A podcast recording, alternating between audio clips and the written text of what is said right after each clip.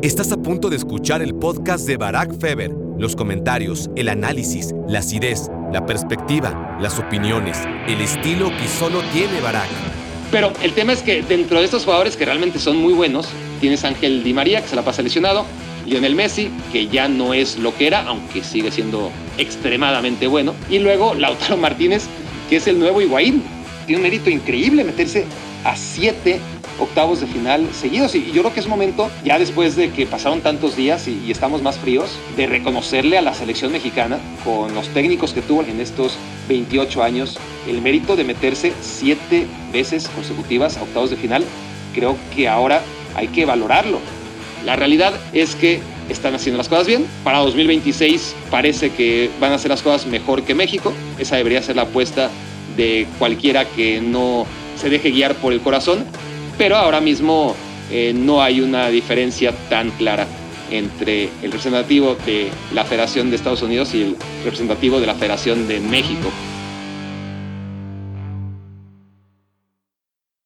Hola, hola, hola, bienvenidos al día número 14 de Reflexiones Mundialistas Qatar 2022, aquí en exclusiva desde la Avenida Siempre Viva en Me Quiero Volver Chango. Gracias por hacerme su cómplice para matar el tiempo.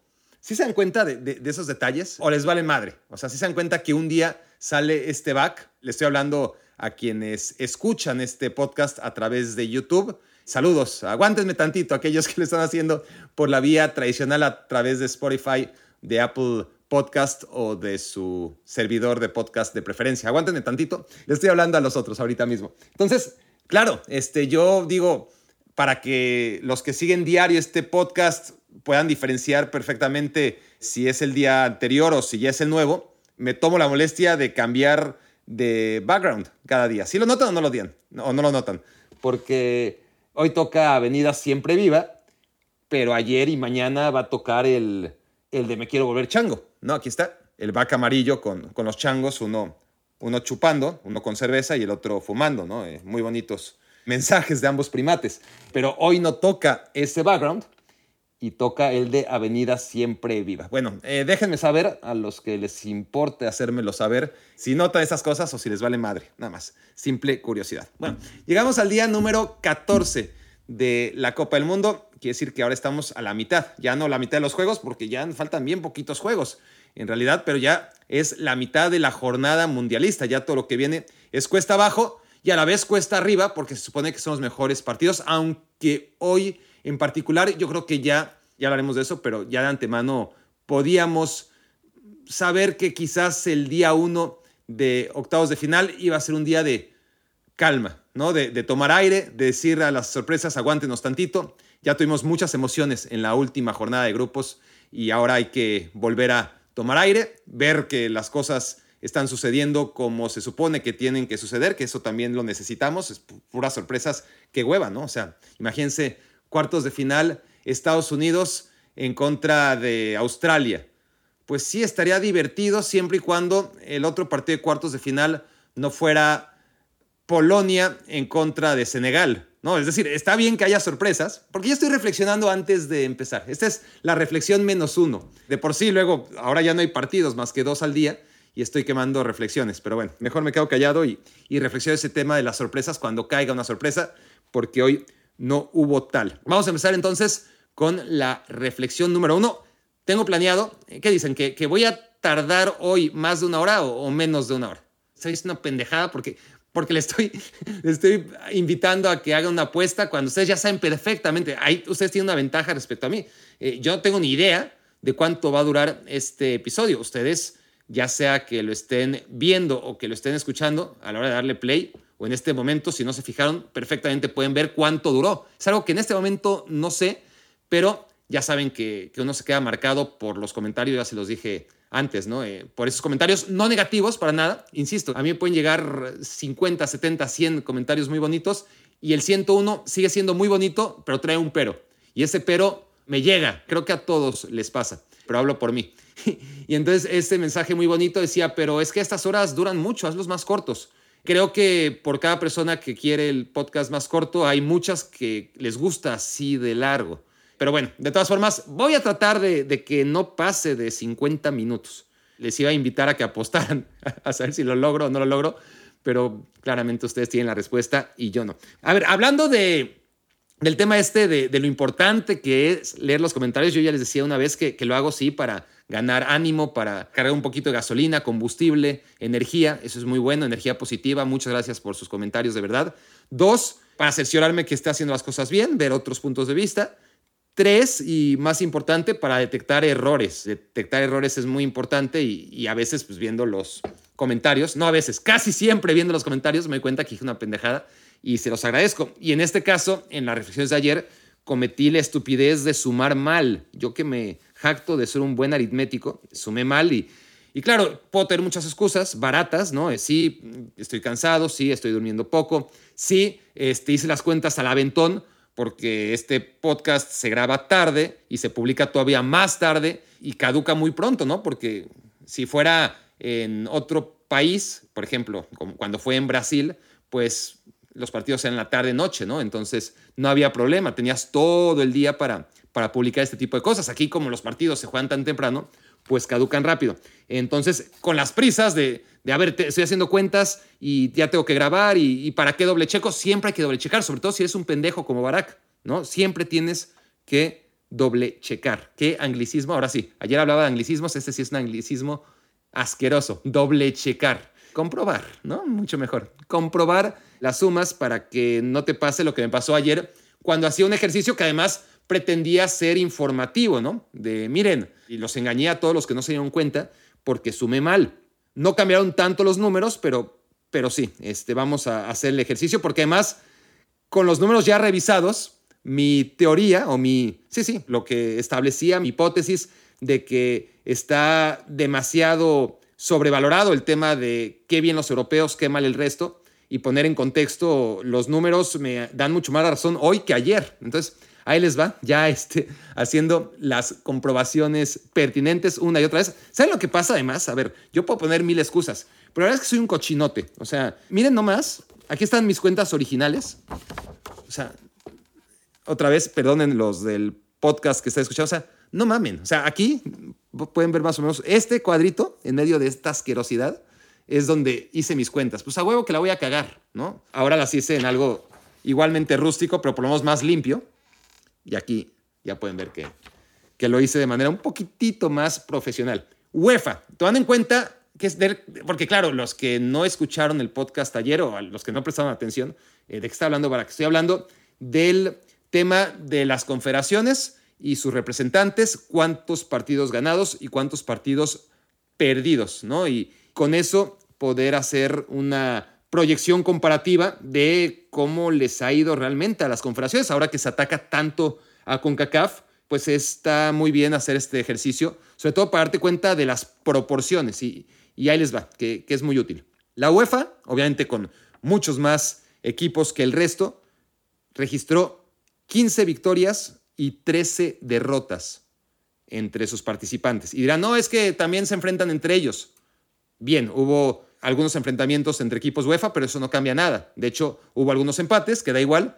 Y en los temas de que ganó uno y perdió otro, se dio tres veces. Entonces, si quitamos esas tres veces en las que pues, a huevo eh, iba a perder la UEFA, bueno, este, en los partidos interconferencia de la UEFA, queda igual. Son 12 victorias y 10 derrotas de UEFA, inclusive contra equipos de otras confederaciones. O sea, Balance positivo, pero apenas 12 victorias y 10 derrotas en total si hablamos de duelos UEFA contra otras confederaciones en la fase de grupos de la Copa del Mundo. Veamos lo que hizo Asia. Asia registró 7 victorias y 10 derrotas. Ya les decía ayer que, que lo de Qatar fue un desastre y, y Qatar no es un digno representante del fútbol asiático. Fue el organizador, pero no hubiera clasificado probablemente, aunque es el campeón asiático, no lo olvidemos. Pero bueno, en afán de hacer todo esto todavía más creíble y, venderle sumo mejor, quitémosle las tres derrotas a Qatar, ¿les parece? Y dejémoslo con las siete derrotas de los equipos que realmente clasificaron por Asia. Son siete victorias y siete derrotas. Comparados con los 12 victorias y 10 derrotas de, UEFA, pues no están lejos, ¿no? ¿Y qué me dicen de África? África, siete victorias y cinco derrotas. En proporción, lo hizo mejor que, que UEFA, ¿no? Si, tenemos UEFA con 12 victorias y 10 derrotas, pues África con 7 victorias y 5 derrotas equivale a 14 victorias y 10 derrotas, ¿no? Sí, si tuvieran el doble de participantes. Y vaya que África dejó en el camino a participantes que podrían haber dado alguna campanada, seguro, ¿no? Argelia, Costa de Marfil, Egipto. Entonces, África, bien, balance de 7-5, incluso superior al de UEFA. Con Mebol, 6 victorias y 4 derrotas. Así que, por más que Conmebol solamente metió a Argentina y a Brasil, pues estamos hablando que es el mejor porcentaje, la mejor proporción de todas. Todas son muy parejitas, ¿eh? Y, y esa es mi tesis principal. Es decir, podemos decir UEFA, Asia, África, Conmebol. Al final, todas se comportaron de manera muy parecida. Si vamos a proporciones, bueno, Conmebol tuvo seis victorias, cuatro derrotas y es la mejor proporción de todas, pero, pero muy cerca a lo de África, muy cerca lo de Asia, si no tomamos en cuenta Qatar, y cerca lo de UEFA también. Eh, UEFA quedaría en tercer lugar en este tema. Y ya en el último lugar, ayer a CONCACAF le había dado dos victorias, cuando en realidad Estados Unidos y México y Costa Rica ganaron un partido cada uno. Entonces, gracias a todos los que con sus comentarios hicieron posible esta primera reflexión. CONCACAF registró tres victorias y seis derrotas. Claramente es el que peor parado quedó esta vez entre todas las confederaciones, pero sí que hemos tenido en Qatar 2022 una paridad, una paridad que es bastante sana ¿no? en esta Copa del Mundo. Reflexión número dos, y esta tiene que ver con los partidos de hoy. Empecemos con Estados Unidos contra Países Bajos. La verdad es que la victoria de Países Bajos nos privó de carroña a muchos, ¿no? Porque ahora estaríamos hablando del progreso de Estados Unidos, de la cantidad de jugadores que están en Europa, de cómo no solamente juegan en Europa, sino que llevan años jugando en Europa, de cómo no son solo estos 11 jugadores que salieron titulares a jugar contra Países Bajos, sino aproximadamente ciento y pico de jugadores que están en ligas mayores o menores europeas, pero que en cualquier caso tienen para el técnico un abanico de, opciones mucho menos limitado que una selección mexicana, por ejemplo, porque claro, claro, cuando hablamos de la sección estadounidense aquí en México siempre no es por querer hablar de Estados Unidos, sino para martirizarnos y darnos latigazos a nosotros mismos de lo mal que estamos en relación a ellos, ¿no? Eh, sobre todo cuando México se supone que, que durante muchos años ha visto a Estados Unidos futbolísticamente, porque es lo único en lo que ha podido verlo por encima del hombro, del hombro y que en realidad esto poco a poco eh, ha dejado de ser así, que, que ya llevan muchos años siendo equipos del mismo nivel y que todo pinta para que este sea el último mundial en el que realmente estamos en el mismo nivel, más allá que Estados Unidos haya clasificado y México no. Entonces, por lo menos esta victoria de Países Bajos hace que, que pongamos las cosas en contexto y no nos volvamos locos. Y si es verdad que Estados Unidos está haciendo las cosas mejor, tiene mejor pinta, tiene jugadores totalmente europeos, algunos de ellos, ¿no? que crecieron, nacieron en Europa y, y que juegan en Estados Unidos porque así lo quieren hacer, ¿no? Y porque tienen el derecho a hacerlo por alguno de sus padres, pero son los menos. Los más son aquellos que se fueron a Europa a los 16, 17, 18 años y empezaron a, jugar en distintos equipos y ahora a los 23 ya tienen 5 años de, experiencia europea. Son los Tyler Adams, los McKinney, los Pulisic, etcétera, ¿no? De, otro lado tenemos a los Dest, a los Robinson, que a los Vickers, que realmente nacieron fuera de Estados Unidos y, siempre vivieron fuera de Estados Unidos, que son de formación no estadounidense, futbolísticamente hablando. Hay de todo. También hay jugadores, pocos, de la MLS. Hoy, por ejemplo, Rim, el, defensa eh, de 35 años que lleva muchísimo tiempo jugando en el Fulham, fue acompañado por Zimmerman, que, que él sí que juega en la MLS, pero es una es la excepción, ¿no? Es la excepción en, un equipo que realmente necesita exportar mejores centrales, ¿no? Eh, eh, ese sí es el debe. Y números 9, tiene muchos centros delanteros de cierta calidad, que, meten muchos goles en Europa, pero pues que no son técnicamente muy dotados, ¿no? Pifok, que está en Unión Berlín, Wright, que está en Turquía, Ferreira, que, que no es un 9 y, hoy contra Países Bajos jugó en esa posición y, que es otra excepción, ¿no? Porque él sí juega en la MLS. Pero bueno, hoy quedó claro que todavía en esta Copa del Mundo Estados Unidos y México están más o menos al mismo nivel. Es decir, México hubiera sido superado por Países Bajos de esta manera, probablemente no. Es injusto, es hablar a destiempo, han pasado ocho años, son otras generaciones, otro técnico, en el caso de México, ¿no? Porque a Países Bajos la vuelve a dirigir Fanjal como en el Mundial de Brasil 2014, pero comparando el partido que le hace Estados Unidos a Países Bajos hoy, en 2022, con el que le hizo México en otro contexto, con otros jugadores y otro técnico en 2014, ante un Países Bajos similar que tenía a Arjen Robben, que tenía a Schneider, que tenía a figuras más importantes, podríamos decir, ¿no? Eh, Memphis Depay salía de la banca, hoy es un jugador consagrado. Aquella selección no tenía a Gakpo, pero tenía ni más ni menos, aún que ya venían más o menos veteranos, a, jugadores como Schneider, como Juntelar, como Robin. En cualquier caso, creo que sí vale como contexto que todavía Estados Unidos no está tan lejos. Es decir, México le hace mejor partido de octavos de final a Países Bajos en 2014 de lo que Estados Unidos le hizo hoy. ¿no? Eso nos lo pone en perspectiva. A veces, en estos últimos 20 años, a México le ha ido mejor que a Estados Unidos. La mayoría de las veces le ha ido mejor que a Estados Unidos en los mundiales. De hecho, ha clasificado a todos los mundiales, a diferencia de Estados Unidos, que se lo perdió hace cuatro años. Pero hay veces en que Estados Unidos quedó por encima de México. Pasó en 2002 y además fue muy claro porque eran rivales directos, no había nada que comparar desde, ¿no? desde diferentes ópticas. Simplemente se enfrentaron y Estados Unidos superó a México. Y en esta Copa del Mundo, pues otra vez... Eh, Estados Unidos queda por encima de México. La cosa es que tiene pinta que a partir de 2026, si las cosas siguen así, si México no hace una revolución en su fútbol y Estados Unidos dobla un poquito más la apuesta a realmente convertirse en potencia, entonces eh, va a ser muy difícil que México vuelva a quedar por encima de Estados Unidos en un mundial. Ahora va a ser la excepción. Va a pasar, ¿eh? Va a pasar, pero, pero va a ser algo que remarcar. No va a ser ya lo de siempre. Yo creo que eso ya se perdió. Este mundial todavía los dos equipos llegaron parejos. A uno le alcanzó para meterse a octavos de final. En el caso de Estados Unidos, a México no le alcanzó. Pero tampoco hoy, entre Estados Unidos y México, hay una diferencia tan, tan grande en cuanto al potencial. No, al potencial sí. Eh, Estados Unidos tiene mucho más potencial. Por el nivel hoy, línea por línea, hombre por hombre, están parejos. Y, y creo que el partido contra Países Bajos así lo demuestra y nos quita la carroña a muchos, porque yo habría sido el primero que ahorita mismo estaría con el discurso de, de los jóvenes estadounidenses y de cómo han avanzado. y La realidad es que están haciendo las cosas bien. Para 2026 parece que van a hacer las cosas mejor que México. Esa debería ser la apuesta de cualquiera que no se deje guiar por el corazón.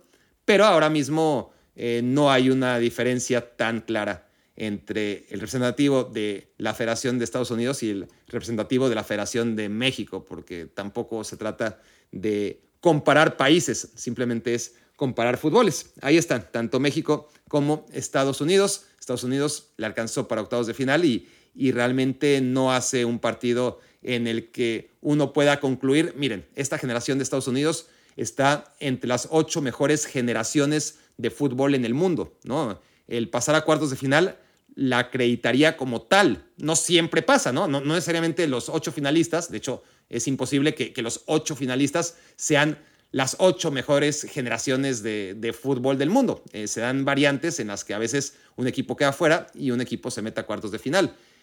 Pero de todas formas sería ilusorio, ¿no? Si, si Estados Unidos se hubiera metido a octavos de final, a cuartos de final, no querría decir que ahora mismo sea uno de los ocho fútboles más potentes del mundo, como no lo es México. Los dos están en el top 20, ¿verdad? Y eso, por ahora, hay que celebrarlo porque, porque creo que no nos queda demasiado tiempo para hacerlo.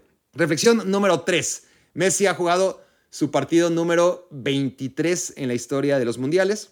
No fue otra vez un partido excelso. Yo creo que ya los partidos de Messi en los mundiales en que podamos decir, mira, el partido de Messi en el mundial, yo creo que eso ya no va a pasar. Seguirá siendo determinante, ¿no? Lo que pasa es que a Messi le ponemos ese listón bien ganado como el mejor de siempre. Pero en los mundiales todavía no ha tenido un partido que le consagre y no sé si lo va a tener. Por ejemplo, ganó la Copa América con Argentina en un partido de mierda. Este, Lionel Messi realmente hizo un muy mal partido. Hizo una muy buena Copa América, pero la final contra Brasil, Messi, cero. En los mundiales ha tenido buenos partidos, ha metido goles, sin ir más lejos, en esta misma Copa del Mundo, muy importantes y muy buenos contra México. Y hoy por primera vez, ya era hora, Messi, en un partido de octavos de final para adelante, porque todos sus goles habían sido en fase de grupos. Entonces, bien, bien, este, tarde, pero, pero seguro, Lionel Messi está centavo a centavo pagando su deuda con las Copas del Mundo. Pero ese partido consagratorio, ¿no? Ese partido que, que ya no puede dar Lionel Messi, que, que sí lo pudo dar en 2010, en 2006, en 2002. No, en 2002 no, no, no. En 2006 estaba muy chiquito, en 2010 sin duda, en 2014, en 2018, pero en 2018 ya venía con freno, ¿no? Ya no era, obviamente, el alma libre normal, ¿no? Que solía ser desde que tenía 16 años hasta que cumplió los 29, 30. Pero de todas formas, creo que hay que celebrar que Lionel Messi, aunque sea metiendo goles de poco a poco y, sin ser ultra determinante, pues tenga jugadas que todavía nos hagan recordar a, la mejor versión de Messi. Tuvo hoy alguna en la que se quitó a 3-4 y después el balón le queda demasiado adelante. Pero celebremos, celebremos ahora, así como es deporte mundial pegarle a Messi cada vez que no logra cumplir un objetivo. Por ejemplo, eh, tras el partido de Arabia Saudita, pues todo el mundo le estábamos pegando, algunos más, otros como yo menos, pero, pero todos mal que bien, aprovechamos la oportunidad para pegar a Lionel Messi, porque realmente en 23 partidos del Mundial, pronto romperá el récord si es que Argentina logra vencer a Países Bajos y acaba jugando siete partidos en esta Copa del Mundo. La verdad es que Lionel Messi no tiene una super actuación en estos 23 partidos. Ha tenido algunos goles maravillosos, muy importantes, este, sobre todo en 2014 en la fase de grupos, pero no hay un partido que digas, este, este partido, ¿cómo lo jugó Messi? A diferencia de Cristiano Ronaldo, que, que ha tenido una historia muy similar en los mundiales, pero sí que tuvo un partido contra España en el mundial pasado en el que metió tres goles y, y fue Cristiano Ronaldo, ¿no? El Cristiano Ronaldo de, de siempre, salvo en los mundiales. Al menos tuvo ese gran partido en los mundiales que, que Lionel Messi sigue debiendo y, probablemente ya no va a ofrecer, pero, pero bueno, vamos a ver. Eh, está bueno eso, ¿eh? que, que es muy poco probable.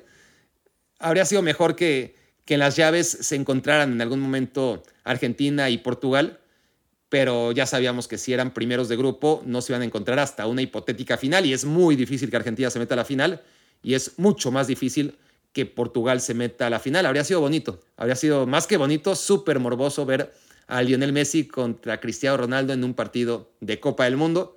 No se va a dar a menos que jueguen la final. La verdad es que estaría muy bueno, pero se ve muy difícil. Por cierto, que por segunda ocasión en el Mundial ningunearon a Messi. Es decir, eh, un rival que nadie conoce tuvo el valor, la, el descaro y el amor propio para encararse con Lionel Messi, ¿no? No estamos tan acostumbrados, es como una deidad a la que todo el mundo respeta en el terreno, ¿no? Desde hace mucho tiempo. Me acuerdo que cuando era joven, pues obviamente no se había ganado el derecho de piso y, y en el Barcelona le daba unas patadas tremendas y, hubo alguna vez que hasta, ¿no? Este, porque Messi eso sí nunca se ha tirado clavados.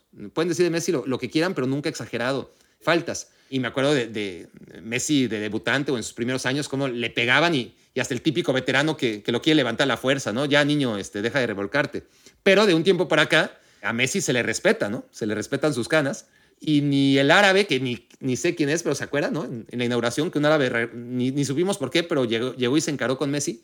Y hoy contra Australia volvió a pasar lo mismo, ¿no? Un balón, no sé si se fijaron, que iba por línea de banda, Messi da un jalón, o se venían jalonando y jaloneando, y Messi empuja al barbón de Australia, que ahora mismo no me acuerdo de su nombre, pero es tan fácil como buscarlo aquí en las alineaciones. Era Australia contra Argentina y el hombre que le salió gallito a Messi fue, fue Bejic. De, hecho, aquí lo había apuntado. ¿Para, ¿Para qué chingados apunto mis reflexiones y me la paso todas las reflexiones así agachado, así viendo mi, mi celular, porque aquí tengo mis notas? Si aquí claramente había puesto Bejic, o sea, no tenía que buscarlo fue Bejic, perdón ustedes, el, el tipo que, que se le encaró a Messi y que, y que está bien, ¿eh? No, no, no me, me, llama la atención, pero no digo que esté mal, siempre y cuando guarden un mínimo respeto ante cualquier futbolista, ¿no? No tiene que ser Lionel Messi como para que se anden insultando de manera gratuita a los jugadores, eso no está bien, pero sí, pues mostrar personalidad. Muy bien por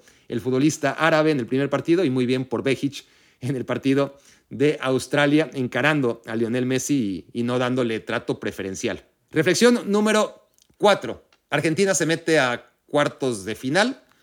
Argentina sufre, es decir, yo creo que con el respeto que merece Australia, se metió a pulso a octavos de final, ganó dos partidos. La verdad es que contra Túnez y contra Dinamarca fueron partidos muy cerrados, este, sin mucho brío, que nadie esperaba que Australia ganara y que de repente, ¡pum!, Australia metió gol y ganó esos dos partidos después de que Francia la, aplastara. Aún así, dentro de los 15 rivales posibles, si, si Argentina le dices, mira, estos van a ser los 15 equipos que van a avanzar a octavos de final, ¿contra quién te gustaría medirte?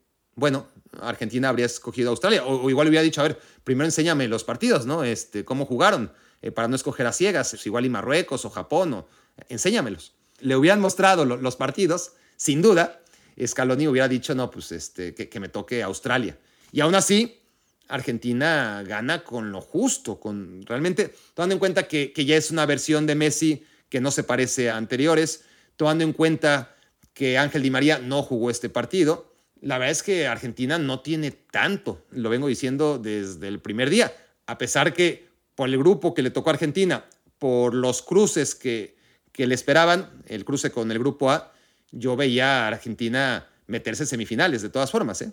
honestamente. O sea, veía a Argentina evitar a Francia en octavos, enfrentar a, a, Dinamarca o a Australia o a Túnez, avanzar a cuartos, enfrentar probablemente a Países Bajos, y si no a Estados Unidos, y si no a Qatar, y si no a Ecuador, y si no a Inglaterra, en el peor de los casos. La veía avanzar a semifinales. Honestamente la tenía en semifinales, pero gracias a las llaves, no a todo lo que se decía de, de Argentina y de lo bueno que era y de lo gran candidato a ganar el Mundial junto a Brasil o por encima de Brasil. Eso no, eso no. Y, y creo que se ha demostrado, a pesar de que se va haciendo más fuerte, aunque sea moralmente, aunque en la cancha gana con lo mínimo, pues va creciendo moralmente. Insisto, con lo poco que tiene. Al final de cuentas, vean la realidad del Sevilla, ¿no? Cómo está el Sevilla y, y cómo Argentina tiene a tres jugadores del Sevilla titulares. Bueno, Montiel a veces sí, a veces no pero Acuña como lateral izquierdo y, Papu Gómez, que bueno, habrá jugado, me imagino ahora sí, su último partido con la selección argentina en esta Copa del Mundo y, y en su carrera, ¿no? Porque ya es una carrera brillante, pero que cuando mereció Papu Gómez ir a la selección no lo llamaban y ahora que, que no tiene ningún mérito, lleva tres años haciendo absolutamente nada, pues resulta que juega su segundo partido como titular en Argentina. Entonces, honestamente no tiene para mucho. Luego, luego lo que uno piensa es, bueno, jugadores realmente buenos Ángel Di María, Lionel Messi y Lautaro Martínez, porque los del Sevilla o los del Atlético de Madrid, realmente, o los de la Juventus, pues Paredes ya dejó de estar en el, en el once titular, pero era obvio, era obvio pues, porque había que verlo jugar cada semana con la Juventus, ¿no? Y, lo mismo podríamos hablar de Nahuel Molina y de, de Paul, que hoy sí, por lo menos, provoca el error y, y no es menor, no, no es algo menor, ¿no? Dentro de esta reconversión de De Paul, que, que, era un jugador híbrido, fino, fino, pero, pero también, ahora no parece nada fino, ¿no? Pero, pero en, en, el Udinese, ponemos, en el Udinese sí que era un jugador de tres cuartos con calidad, pero se ve que es suficiente para el Udinese, no para el Atlético de Madrid, donde se ha transformado, ni mucho menos para la selección argentina. Pero el tema es que dentro de estos jugadores que realmente son muy buenos, tienes Ángel Di María, que se la pasa lesionado, Lionel Messi, que ya no es lo que era, aunque sigue siendo extremadamente bueno, y luego Lautaro Martínez, que es el nuevo Higuaín. Increíble. O sea, ¿quién le iba a decir que la selección argentina iba a encontrar en un jugador tan bueno como es Lautaro Martínez a su nuevo Higuaín? Está todo en la mente, obviamente, ¿no? Está claro que tendrá que, que salir de ese círculo vicioso en el que se encuentra ahora, pero ha perdido la titularidad y no ha dado, hoy que entró de cambio, ni un solo argumento como para que se lo piense dos veces Scaloni y, Lautaro falló unas que realmente hacía recordar las peores de Gonzalo Higuaín. Lo que pasa es que Higuaín también metía goles y, Lautaro no los está metiendo. Entonces, entonces sí, simpático para todos los que no seamos argentinos, el tema de, Lautaro convirtiéndose poco a poco en Pipita Higuaín. Reflexión número 5. Antes de, hablar de lo que se viene en la jornada muy interesante del domingo, tenemos ya listo el primer partido de cuartos de final, ¿no? Es Argentina contra Países Bajos. Y son dos equipos típicos de Copa del Mundo, de esos que, que suelen avanzar en Copa del Mundo porque son conservadores. A ver, Argentina, porque todavía ha tenido hasta ahora, y, lo seguirá haciendo en el próximo partido, ha tenido que ser el equipo que lleve la iniciativa. Y lo que fue contra Arabia Saudita y lo que fue contra México y lo que fue contra Polonia y lo que fue contra Australia y ahora lo que va a ser contra Países Bajos va a ser lo mismo. Es decir, Argentina no es que sea conservadora, simplemente no tiene fluidez, no tiene chispa, no tiene cambio de ritmo. De repente eh, tiene juego asociativo y, y de repente hacen cosas interesantes. Tiene a Lionel Messi que cuando está libre pues te castiga, ¿no?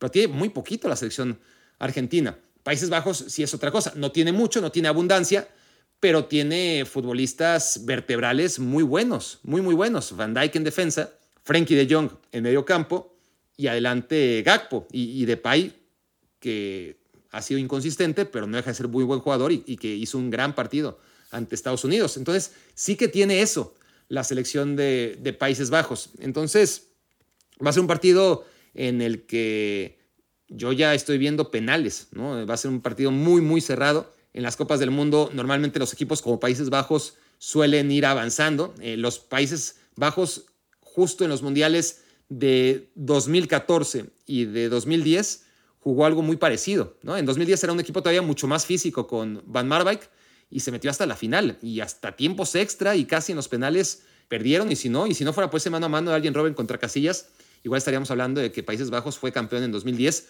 con el peor de sus juegos. En 2014 por lo menos era un poquito híbrido, un poquito como lo que es ahora, sí, defensivo, pero con amenaza al contragolpe y de repente con, con, buena asociación. Este equipo 2022 es muy parecido, pero sí que privilegia el orden, el no recibir goles, lo que siempre he dicho yo en cuestión de Copas del Mundo, ¿no? Entrenadores de selección no tienen tiempo para ir madurando una idea que sea muy sofisticada. Se trata de destruir y a partir de destruir atacar cuando se pueda y, ver qué se cosecha. Y por eso Países Bajos es un equipo peligroso. No tiene a Lionel Messi, pero sí tiene, y a ver, tiene a Cody Gakpo. Y así como suele decirse, no digas o no hagas cosas buenas que parezcan malas.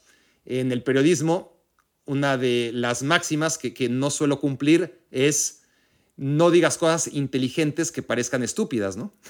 Entonces, una de estas cosas inteligentes que, perfectamente parecen estúpidas fuera de contexto es que Cody Gakpo puede ser para Países Bajos lo que Lionel Messi eh, es para Argentina, el punto de quiebre, ¿no?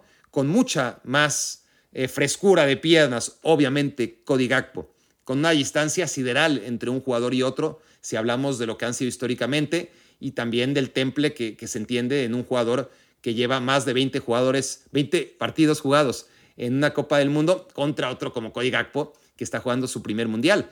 Pero es que lo de Gakpo realmente es de llamar la atención. No hace un partido extraordinario contra Estados Unidos. Es el tema de, que hoy Estados Unidos ni siquiera, ni, siquiera obligó a Países Bajos a que su mejor jugador fuera súper determinante, ¿no? Pero es que es un jugador que lo hace todo bien, lo hace todo bien es muy difícil encontrar una carencia, un defecto en Cody Gakpo, ¿no? Atléticamente es, alto, es rápido, es fuerte, es técnico, te juega por dentro, te juega por fuera, en ambas bandas, centra muy bien, define de maravilla, puede quebrar, ¿no? Este, desde la línea de fondo hacia adentro o partir de dentro y sacarte en un disparo, en un abrir y cerrar de ojos un disparo o una asistencia perfecta. Por eso les digo, no, no, no, hay que decir cosas inteligentes que parezcan estúpidas. Es un jugador totalmente distinto al Lionel Messi, pero es un jugador que como Lionel Messi en su momento no le encuentras defectos. Y eso no se puede decir de cualquier jugador. Reflexión número 6. Déjenme, me acomodo porque... ¿Por qué tiende a encorvarme? Bueno, ¿por qué me pregunto? Por, les voy a decir por qué. Uno, porque mi micrófono está aquí abajo. Véanlos, véanlo, los que pueden verlo. Aquí está. Y dos, porque pues, aquí tengo mis reflexiones y como no me gusta sentarme aquí a la cámara una hora, este, me sentiría raro. Quiero hacer una conversación, esto lo digo siempre, pero, pero eso no tiene que ver con que mi postura esté tan mal. Puede estar perfectamente así, ¿no creen? Intentemos hacerlo de, de manera menos desagradable. ¿Ves? Ya me encorvé otra vez. Bueno, este, reflexión número 6. El tema con Países Bajos es verdad que, que los equipos que juegan como Países Bajos a lo largo de, la historia de los mundiales tienen probabilidad de éxito. Países Bajos, ya decíamos, le va a salir a jugar Argentina como hizo Arabia Saudita, como hizo México, como hizo Polonia, como hizo Australia, pero con mucha más calidad y con mucha más amenaza. Eh, entonces, la selección de Países Bajos sí que tiene posibilidades de meterse a semifinales, pero más allá de que no tiene una gran cantidad de futbolistas diferenciales. También le falta algo que creo que es básico a la hora de hablar de equipos campeones del mundo. No siempre se ha tenido. Hay veces que alcanza y basta con, con lo de Países Bajos, pero por lo general se necesita un poco más. ¿Por qué? No es un tema de jugar bien o jugar mal, es un tema de jugar feo o de jugar mejor, ¿no? de, jugar un fútbol más atractivo. Y equipos como este, Luis Van Gaal, solamente pueden jugar así. Hoy contra Estados Unidos juegan bastante mejor que contra Ecuador o contra Senegal, también hay que decirlo. Pero solo pueden jugar así, es decir, que el otro rival tenga la pelota, yo al contragolpe, yo especulo, que el otro haga el gasto, yo no me desordeno, yo ataco con Dumfries y poquito más, muy poquito más, ¿no? El tema es el siguiente, que esos equipos solo pueden ganar jugando feo.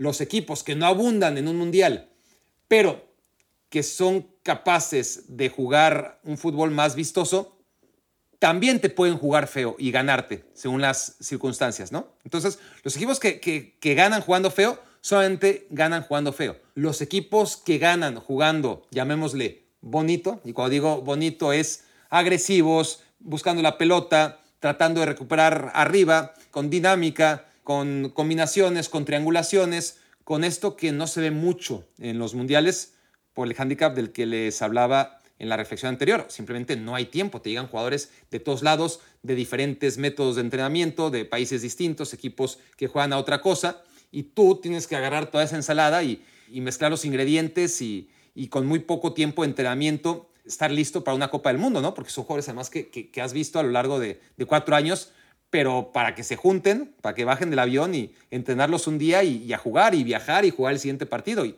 y, así no se puede, es imposible, a menos de que seas Luis Enrique y tengas un plan y lo ejecutes eh, como lo hace él, ¿no? Este, tengo mi grupo de jugadores, los voy a llevar como si fueran un club y me vale madres que me digan que tengo que convocar a este o a este otro, porque estos son los que se ajustan perfectamente a mi idea de juego, porque aquí lo que más importa es mi idea de juego, no los jugadores, no, no, no voy a agarrar a los mejores jugadores y dependiendo de los mejores jugadores que hay en España, yo voy a hacer un fútbol o una idea que se ajuste a mis futbolistas. ¿no? Él, tiene su idea de juego y busca futbolistas que se ajusten a lo que él quiere. Entonces, por eso España, que, a ver, al final de cuentas, España ganó un partido, empató otro y perdió otro. ¿eh? Es decir, México igual. Tampoco quiero que este suene a que España es el ideal. Simplemente estoy hablando que en cuanto a estilo, más allá de que sea efectivo o no sea efectivo, en cuanto a estilo, España sí que es diferente. España sí que juega bonito. España, esta España, ¿eh? Esta España, e insisto, jugar bonito no es el tiki-taka y el pasársela el uno al otro y, tener la posesión cerca de, la portería que defiendes, no. Eso no. Es presionar arriba, ser rápido, ágil, todo lo que vemos con la selección española, que es imperfecta, muy imperfecta porque no tiene calidad más que en el medio campo. No, no, no tiene jugadores realmente buenos en defensa ni en el ataque. Y el portero es un petardo, eh, honestamente. Entonces, la selección española tiene ese balance en el que también nos volvemos locos, ¿no? España parece que es lo mejor del mundo, México es lo peor del mundo, y al final los dos ganaron uno, empataron otro y perdieron otro, ¿no? O sea, es cierto que hay que contextualizar, pero a final de cuentas no hay tanta diferencia, ¿no? Como por lo menos en los resultados no hay ninguna diferencia, más allá de la diferencia de, goles, que, es evidente que, por ejemplo, España pudo clasificar y Alemania no por la diferencia de goles, pero ganaron uno, empataron otro y perdieron otro, hasta ahora, igual que México. Pero el tema no es ese, el tema es que España es capaz de jugar así y a veces jugar feo y, y ganar. Pocas veces, pocas veces. Lo normal es que juegue bonito, juegue bien, juegue como a gente como yo nos gusta ver jugar a los equipos de fútbol porque nos entretiene. Pero si hay que jugar de otra manera, sí puede jugar de otra manera. Brasil lo mismo. No, Brasil todavía más claro, ¿no? Porque Brasil te juega agresivo, Brasil, dependiendo el momento del partido, puede ser más conservador, pero de repente se lanza al ataque y, no ves ni por dónde te llegan. Y es un equipo que regula un poquito sus ambiciones, pero que cada año que pasa, Chiche, que, empezó de, atrás para adelante, es un técnico que ha transformado a Brasil otra vez en un equipo que podríamos tildar de ofensivo más que de defensivo, ¿no? Pero si dentro de un partido o en un partido directamente tiene que jugar feo, como juega Países Bajos, lo va a hacer y lo va a hacer muy bien. Entonces, eso hace más fuerte a este tipo de selecciones. Francia sería otra que, que en este mundial obviamente todavía no hay tanta información porque contra Australia fue altibajos y el primer partido siempre hay que hacer un análisis con guantes, ¿no? Es el primer partido y hay muchas cosas y, con tantas lesiones, sobre todo que, que, venía arrastrando Francia y problemas, pero fue un partido de altibajos, altos realmente importantes contra Australia y bajos pues considerables en un partido que en general me había dejado muy buenas sensaciones.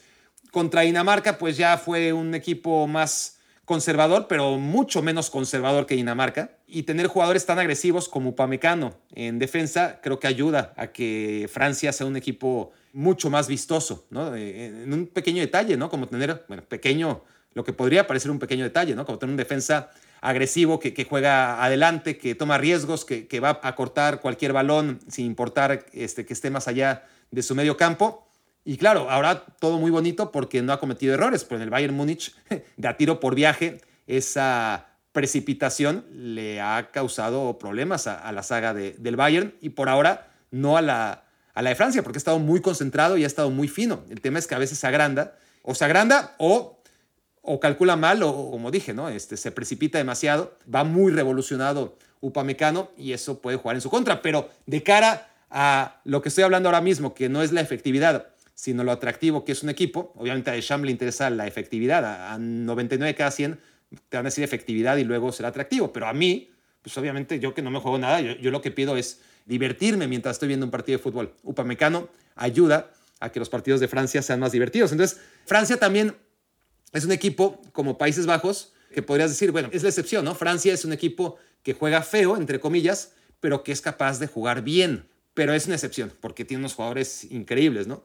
La mayoría de los equipos que juegan feo solamente te pueden ganar jugando feo. Los equipos que juegan a otra cosa te pueden ganar jugando a esa otra cosa o también llenándose de lodo si es necesario. Y por eso Francia y Brasil son para mí todavía los grandes favoritos, por encima, sin ninguna duda, de Argentina y de Países Bajos. Reflexión número 7. Vámonos ya al Polonia-Francia. Polonia-Francia juegan mañana y vamos a ver banderas de México seguro, ¿no? Este jueguito de, contar banderas que ya, ya no jugamos porque ya no se ven banderas de México, ¿verdad? O, sí, ustedes han visto, de repente, ¿no? Estaban en todos los partidos desde la inauguración hasta que eliminan a México y se acabó. Pero seguro que en el Polonia-Francia veremos banderas y camisetas mexicanas en la tribuna porque es el partido que muchos calcularon iba a jugar México. México contra Francia, el segundo del grupo de Argentina contra la selección francesa. Bueno, este segundo acabó siendo Polonia, pero bueno, no siempre se iba a jugar el cuarto partido. Creo que esto lo debíamos tener claro todos y yo por lo menos desde mi trinchera siempre dije, hey, es más probable que México, porque la queja era esta, ¿no? ¿Cuándo vamos a llegar al quinto partido? La obsesión del quinto partido, siempre lo mismo, otra vez el cuarto partido.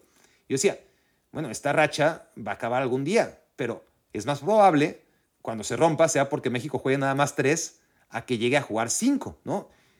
¿Por qué? No porque sean unos petardos, simplemente porque tiene un mérito increíble meterse a siete octavos de final seguidos. Y yo creo que es momento, ya después de que pasaron tantos días y, estamos más fríos, de reconocerle a la selección mexicana, con los técnicos que tuvo la selección mexicana en estos 28 años, previos donde siempre se pasó a octavos de final, con diferentes generaciones de jugadores, con grupos, algunos muy difíciles. El mérito de meterse siete veces consecutivas a octavos de final, creo que ahora hay que valorarlo. Nos encantaría jugar ese partido contra Francia, aunque fuera para hacer muy poco, como muy poco hizo hoy Estados Unidos contra Países Bajos, ¿no?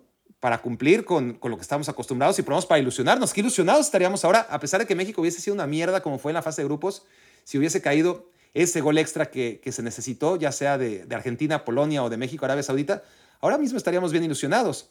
Pero creo que es momento de por lo menos valorar y darnos cuenta este, y, darles por lo menos un aplauso ¿no?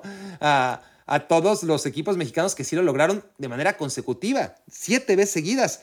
Em, Brasil, Brasil lo ha hecho siempre desde que quedaron eliminados del 66. En el 66 les tocó un grupo increíblemente duro con Hungría, cuando era una superpotencia, con Portugal, la Portugal de Eusebio, y lo sacaron. Eran mundiales de 16 nada más, clasificaban 8, y, y si te tocaba un grupo con Hungría y con Portugal, pues así fueras Brasil, pues estaba cabrón, estaba cabrón, y, Brasil salió, eh, en salió antes de la fase de, de cuartos de final, ¿no? Que, en ese momento era meterse a cuartos de final directo desde los grupos. La única vez que Brasil quedó fuera antes de, oh, sí, antes de la eliminación directa en la fase de grupos fue en Inglaterra 66. Fue la última vez que ocurrió eso. Desde Brasil 70 hasta la fecha, Brasil ha ido a todos los mundiales y siempre ha clasificado. Pero es Brasil y tiene mérito. Antes Alemania también. Alemania, como he dicho en las dos últimas ediciones, Alemania tenía un récord todavía más sorprendente desde 1950 y que no solamente se limitaba a pasar a fase grupos, sino a quedar siempre entre los siete primeros. Pero bueno, Alemania dejó de hacerlo, Brasil no ha dejado de hacerlo, Argentina, que fracasó en 2002, cuando más ilusiones generaba, cuando sí que iba para campeona del mundo con Marcelo Bielsa y rompió récords de puntos en la eliminatoria, pues se estrelló en la fase de grupos, no fue un desastre, pero pero lo mismo, ¿no? Eh, pierdes un partido contra Inglaterra, le ganas uno a Nigeria, empatas el restante contra Suecia y estás fuera. Y esa fue la última vez que Argentina quedó fuera en la fase grupos. Eso fue en 2006. Lleva, eso fue en 2002, perdón. Lleva 2006, 2010, 2014, 2018 y 2022. Apenas cinco mundiales. Y las demás ya te tienes que ir a Francia y a Suiza como las únicas selecciones que han logrado avanzar de manera continua a octavos de final. ¿Y saben qué? Francia lo ha hecho desde 2014, porque todos recordamos lo que fue en 2010, y Suiza, que en 2010 empezó ganándole a España, terminó por no clasificar a octavos de final en un grupo en el que empataron con seis puntos con España y con Chile, y a partir de ahí sí que ha sido constante y se clasificó a octavos en 2014, en 2018 y en 2022. Pues son solamente tres mundiales, ¿no? Entonces esto para poner en perspectiva el mérito que tuvo México de meterse a siete octavos de final de manera consecutiva. Los que más llevan son Brasil, que lleva todos, Argentina, que lleva cinco, Francia y Suiza, que llevan tres.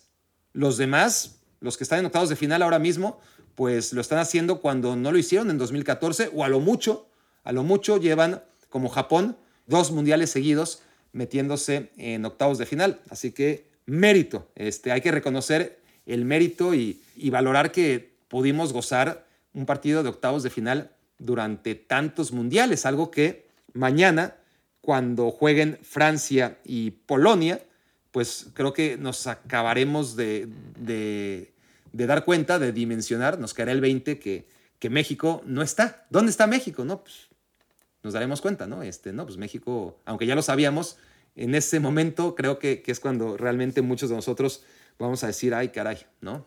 Extrañamos a la selección mexicana. Reflexión número 8. Ya, ya que estamos abordando este partido de Francia contra Polonia, me parece que Francia es un equipo al que hay que apostar. Creo que Polonia le va a hacer la vida muy difícil, muy, muy difícil. Polonia fue exitoso en sus planteamientos contra México, contra Arabia Saudita, no contra Argentina, pero diríamos que también contra Argentina, porque cada vez que se planteó objetivos, Polonia los cumplió. El objetivo contra México era empatar y empató. El objetivo contra Arabia Saudita era ganar y ganó. El objetivo contra Argentina era no perder por más de dos goles, o sea, no caer goleada y no cayó goleada. Y el objetivo contra Francia va a ser llevar el partido a los penales. Y en los penales los liquida, ¿eh? No tengan la menor duda, acuérdense de mí, si Polonia lleva a Francia a los penales, que ni los tiren, porque va a ganar Polonia. El tema es que, que Francia, por lo que ya dije de Upamecano, en lugar de Kimpembe, no hubiera sido posible ver a Upamecano si no fuese porque Kimpembe se lesionó. El caso de Teo Hernández le da frescura, le da llegada por la banda izquierda que le faltaba a esta selección francesa, ¿no? Eh, porque con Lucas Hernández, ahora sí lo, digo bien, ¿no? El caso de que Lucas Hernández se haya lesionado, que es defensa central, pero que en la selección francesa juega de lateral izquierdo, pues le ha abierto la puerta a su hermano, que sí es lateral izquierdo. Pon a Teo, eh, Hernández de central y Lucas es mejor. Pero de lateral izquierdo, Lucas es peor que Teo. O por lo menos es un jugador mucho más conservador, ¿no? Entonces, Deschamps encantado con Lucas en lugar de Teo. Pero Teo te da esa llegada, te da esa profundidad, te da esa dinámica, te da esa chispa, junto a Upamecano, que, que le vienen muy bien a esta selección francesa, ¿no? Como le viene muy bien esta versión de Rabiot en lugar de Pogba. ¿Quién puede pensar en Pogba, sobre todo en lo que viene siendo Pogba en los últimos casi cinco años, y puede echar de menos a Pogba en el nivel en el que se encuentra Rabiot? Nadie, ¿no? Entonces, lo veníamos diciendo siempre, Francia tiene esa ventaja, tiene muchísimos jugadores de, gran calidad. El tema es que si no se lesionaban los titulares, no íbamos a poder verlos, ¿no? Entonces, aquellos titulares que habían ganado la Copa del Mundo se han ido lesionando y llegan otros que muchos de ellos están en mejor momento y que además tienen el hambre que, le faltó, que probablemente les habría faltado a aquellos que ya ganaron la Copa del Mundo, ¿no? Kimpembe, por ejemplo, sería diferente porque Kimpembe sí ganó el Mundial pasado, pero no lo hizo como titular, entonces seguramente que, tenía ese hambre que quizás Barán no tenga tanta, ¿no? En el caso de, ya lo dijimos, ¿no? De, Teo, que, que no estuvo en el Mundial pasado, pues está claro que, tiene más hambre que Lucas, quieras o no, es evidente. Y, que Rabiot, que increíblemente se agrandó hace cuatro años y medio, cuando en Rusia eh, lo metieron en la lista de reservas, pues Rabiot era un chico de 22, 23 años, ¿no? Y, Francia no tenía tantos lesionados. Lo metió de Sham en la lista de reservas y dijo, no, no, gracias, yo me voy de vacaciones, no me interesa. Agrandado el cabrón. No es un jugador que me encante, pero ahora es su momento, es su momento y parece mucho mejor de lo que es. Es decir, no, si, si fuera, es muy bueno, ¿eh? pero si jugara así de manera consistente, pues sería claramente uno de los mejores. Bueno, está, así como muchos, la gran mayoría no llegan al Mundial en su mejor momento, Rabiot de sobra, ¿no? Lo, está haciendo y mejora lo que habría sido probablemente Pogba. Entonces, todo esto eh, a mí me da la pauta para decir Francia va a vencer a Polonia, Francia va a vencer a Inglaterra o a Senegal, buen partido, buen partido entre Inglaterra y Senegal, del que hablaremos mañana, pero a ver si Polonia no le cierra los espacios, si Francia no se atasca y si se dan a penales, ya se los dije, ¿no? Porque Stesne, de por sí, muy buen para penales y en el momento en el que está, no hay forma de que no te pare un par. Y, y Loris no, no para penales. Loris tiene un porcentaje paupérrimo, pero paupérrimo, de verdad, a la hora de parar penales, así que que no, no, este, la, suerte de Francia es que no se ha ido a penales en todo este tiempo que Hugo Loris desde Sudáfrica 2010 ha sido su portero, a los únicos mundiales, a los únicos penales a los que se fue en la Euro pasada contra Suiza. Por primera vez la Francia de Hugo Loris se fue a una definición por penales y, y obviamente Suiza le metió todos, le metió los cinco, mientras Jan Sommer le paraba a Kylian Mbappé el quinto de la selección francesa y con eso quedaban eliminados. Así que que bueno, más le vale a Francia no meter gol cuando al más tardar al segundo tiempo extra, porque si no la cosa se va a poner demasiado fea que, que ni se presenten a la tanda de tiros penales. Reflexión número 9. Bueno, más que reflexión es un repaso el que trato de hacer cada fin de semana. Así como en su momento les dije, somos el podcast número uno, porque lo fuimos durante todas las semanas previas a la Copa del Mundo, el podcast de fútbol más escuchado en México. También les dije, a ver, revisé empezando la Copa del Mundo y ya no somos el primero. Estamos bien, pero ya no somos el primero y, me pareció coherente comunicárselos. De la misma manera, bajo la misma coherencia de no guardarme ninguna investigación de en qué lugar vamos, compartirla siempre, sea o no sea de su interés, simplemente en un ejercicio de coherencia, ¿no? de darle seguimiento y no solamente sacar pecho cuando las cosas van bien, bueno, aquí está. Es más, aquí no sabe ni madre, pero mi editor Gabriel, ahorita le mando el screenshot para que justo aquí, ¿verdad? O aquí, o donde quiera Gabriel, pero en este momento solamente ya se está viendo lo que yo voy a leer acá, que es que somos el segundo podcast más escuchado durante la Copa del Mundo en México. Felicidades a Cuentos de Fútbol, pero vamos por ellos, vamos por ellos. Así que va a estar interesante, ¿no? Espero no ser el único motivado, que, que todos ustedes también lo estén, para superar a ese gran podcast que está en primer lugar y que me quiero volver chango de aquí a dos semanas, deje de ser el segundo podcast más escuchado en México de fútbol y se convierta en el número uno. Y como siempre les digo, a todos aquellos que no lo escuchan desde México, pues es padrísimo, ¿no? Es padrísimo, la verdad, este, ver nuestros números en Australia, en Canadá, en Estados Unidos, inclusive en España, en países de Centroamérica, en Sudamérica, en fin, realmente gracias y, y perdón por enfocarme en el mercado mexicano que evidentemente sigue siendo la gran mayoría. Reflexión número 10, otra disculpa si escucharon mi voz o que estoy demacrado, simplemente es que ya llevamos bastantes días en esto del mundial y estoy acatarrado. acatarrado, ¿no? Esto fue Me Quiero Volver Chango. Muchas gracias por hacerme su cómplice para matar el tiempo. Escuchaste el podcast de Barack Feber. Toda la información de los deportes con un toque de Barack.